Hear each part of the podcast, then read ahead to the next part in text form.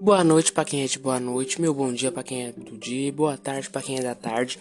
Meu nome é Guilherme, sou aluno da instituição Santa Marcelina e tô aqui criando um podcast bem bacana com a intuição de levar uma educação permanente para vocês, né? Mas tenho certeza que o assunto que vamos tratar hoje ninguém vai esquecer, né? Porque Covid-19, uma coisa que ficou marcado pra gente, né? E vai ficar marcado por muito mais tempo. Em 2035 lá, a galerinha vai estar tá tudo estudando Covid-19 para cair para precaução, né, de cair nos vestibulares. E é isso, galerinha. O grupo é composto por mim, por mais duas amigas, a Gabriela Vasques e a Sabina Kate.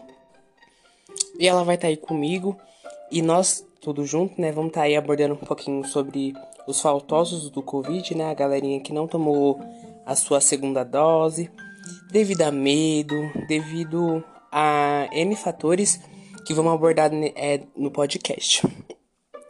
Então, abordando um pouquinho primeiro sobre o que é o Covid, né? Retomando um pouquinho, né? Porque eu acho que estamos já com na ponta da língua o que é, né? Que é uma doença respiratória aguda, né? Que é causada por um vírus e o nome do vírus, é, não sei se todo mundo conhece, porque todo mundo conhece como Covid-19. Fala o vírus, aí todo mundo já acha Covid-19, mas não. O vírus é chamado SARS-CoV-2, né? Que é de uma família bem grande, né? O vírus. E é isso. Uma curiosidade também bem bacana de falar que vírus sua, ele não tem DNA, ele tem RNA. Não vou falar aqui numa linguagem muito técnica, mas só pra gente entender assim, é, devido às mutações que está aparecendo, né? Quando tem RNA, eu posso é, ocorrer mutações, é, tipo, diferenciar um do outro. E DNA não, DNA é cravado. É ponto e ponto. Agora um RNA pode ser um ponto e uma vírgula. E os seus principais sintomas são os sintomas gripais, né? Que também estamos é, já na pontinha da língua, né? Que é febre, é o que mais, galera? Fala aí comigo, vamos conversar. Febre, tosse, é... Quando a gente vai falando assim, vai dando um branco, né? Cansaço, né? Perda de paladar e olfato, dor na garganta, dor na cabeça, dor, é dores de desconforto no corpo, diarreia também, é, irritações na pele, os olhos vermelhos ou irritados, tudo isso que eu falei. Ai, desculpa, rotei bem aqui no meio, desculpa, galera. Tudo isso que eu falei são sintomas leves, né? Os mais comuns. Eu falei os mais comuns, né? Que são febre, tosse, cansaço. E os menos comuns, que é dor na cabeça, dor de é, diarreia, os desconfortos, são os menos comuns. E os mais graves, né? Que é dificuldade para respirar, é o falta de ar, perda da fala, mobilidade ou confusão e dores no peito são os sintomas mais graves, né? E quando se trata desses sintomas mais graves, também seus tratamentos são mais. Não grave, mas seus, seus tratamentos são mais. Calma aí, galera. Seus tratamentos são mais o que? O que, gente? Me ajuda, me ajuda. Ah, vamos dizer assim que o tratamento precisa ser mais específico, né? Por exemplo, às vezes é necessária a intubação para aqueles pacientes que está caindo a sua saturação, para os pacientes que estão com dificuldade de respirar, né? Então é necessário os tratamentos mais específicos. E isso tudo, né? Tem as suas, é, suas medidas de precauções. E dentro das medidas, né? Que também já estão bem, já assim na pontinha da língua, que é o distanciamento, o uso da máscara, né? Porque é, proteger nossas mucosas seria o mais correto assim a gente dizer, né? Porque é por ali que o Covid consegue ali entrar no nosso corpo, é lavar as mãos, sempre as mãos bem higienizadas, né? Porque nós levamos a mão até a mucosa.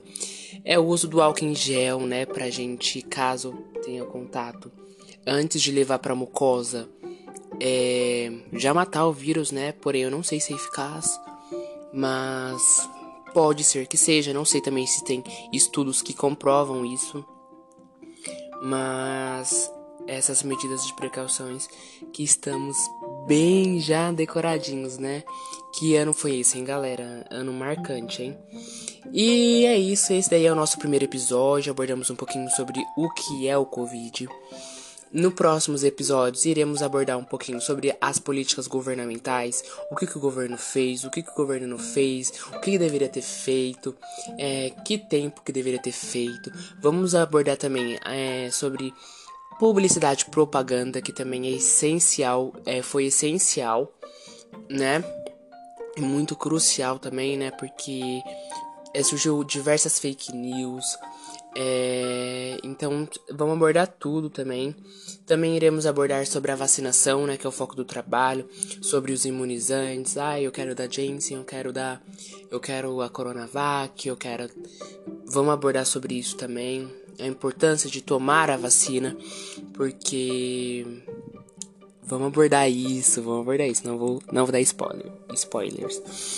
E vamos abordar tudo isso, galerinha. Eu espero que tenha sido legal, que a linguagem esteja bacana aí, não seja uma coisa chata, maçante para vocês escutar. E é isso, até o próximo episódio.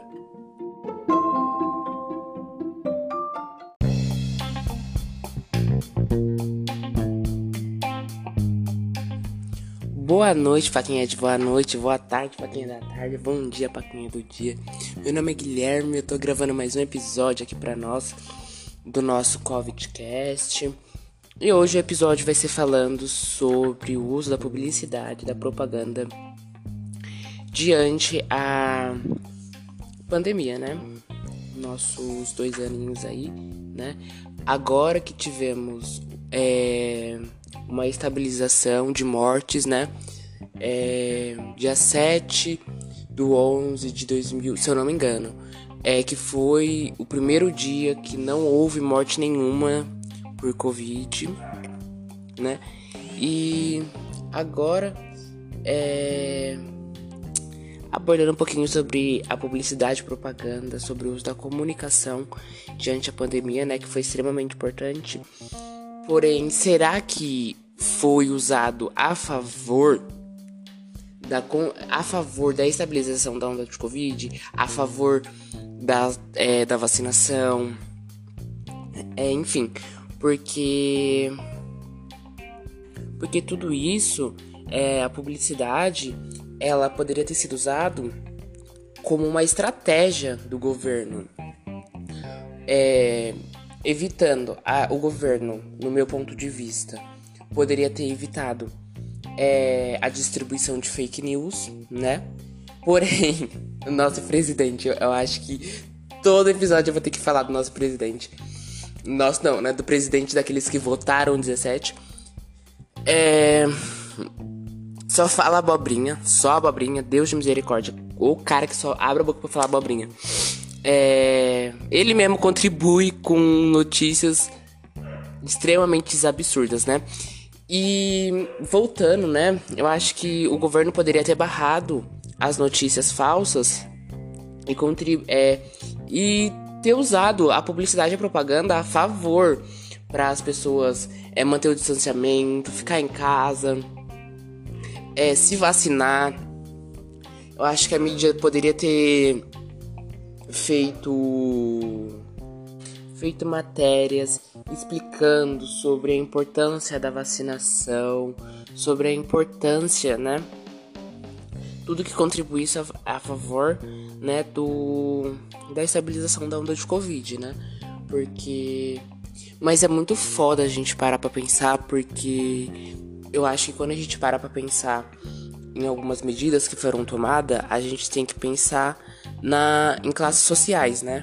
Infelizmente é impossível não pensar porque cada classe teve a sua medida tomada, né? E infelizmente é, classes é, baixas, inferiores, é, nós da comunidade tivemos um problema muito grande com evitar distanciamento, o que mais? É, fazer quarentena em casa, porque ou a gente trabalha ou a gente não paga as contas. Então a gente não tem escolha. Não pagar a conta, Aí, ó, corta a luz, não pagar a conta, corta a água, entendeu? Então, é muito. A gente tem que parar pra pensar em tudo isso. É, o governo, ele ajudou, né? Claro, com a. Fez muita cagada, mas também ajudou com o auxílio emergencial. Porém, quanto tempo que demorou? Cada pessoa tem um histórico, né? Com auxílio. Cada pessoa tem um histórico com auxílio. Mas aqui em casa, usando o exemplo meu e da minha mãe. O meu foi aprovado em agosto, se eu não me engano, em setembro. A minha mãe foi aprovada em agosto também. Da minha mãe eu lembro, foi em agosto que foi aprovado. E até então, é, demorou muito, muito, muito, muito. Então, teve coisas que contas, diversas contas se atrasaram, né? Acabamos se prejudicando em alguns fatores. Mas não tinham o que o que ser feito. Acho que eu desfoquei um pouquinho, né? E agora é, abordando um pouquinho é, sobre a falta da desinformação, né? Que hoje em dia muitas notícias de desinformação sem, sem ter evidências científicas são compartilhadas e pessoas leigas acabam acreditando, né? Como dando um exemplo, acho que foi um o que me marcou muito assim, foi que a vacina ia transformar a pessoa em jacaré. Gente, um absurdo, né? Um absurdo. Porém, é isso que acontece. Muitas notícias elas são compartilhadas e pessoas leigas são desinformadas. Então, talvez o governo poderia tomar uma ação. É... Hoje sabemos, né, que tem uma lei que barra fake news, né? Mas é tomar alguma ação bloqueando essas notícias é, sem evidências científicas, porque evita de propagar, né, de compartilhar essas desinformações é, falsas. A publicidade ela ganhou uma responsabilidade enorme é, agora na pandemia. E essa responsabilidade, no meu ponto de vista, ela vai permanecer por muito tempo, por décadas, ou sei lá. Porque, ou às vezes abriu o meu olhar, né? Da importância, é, a importância, né? do uso da publicidade.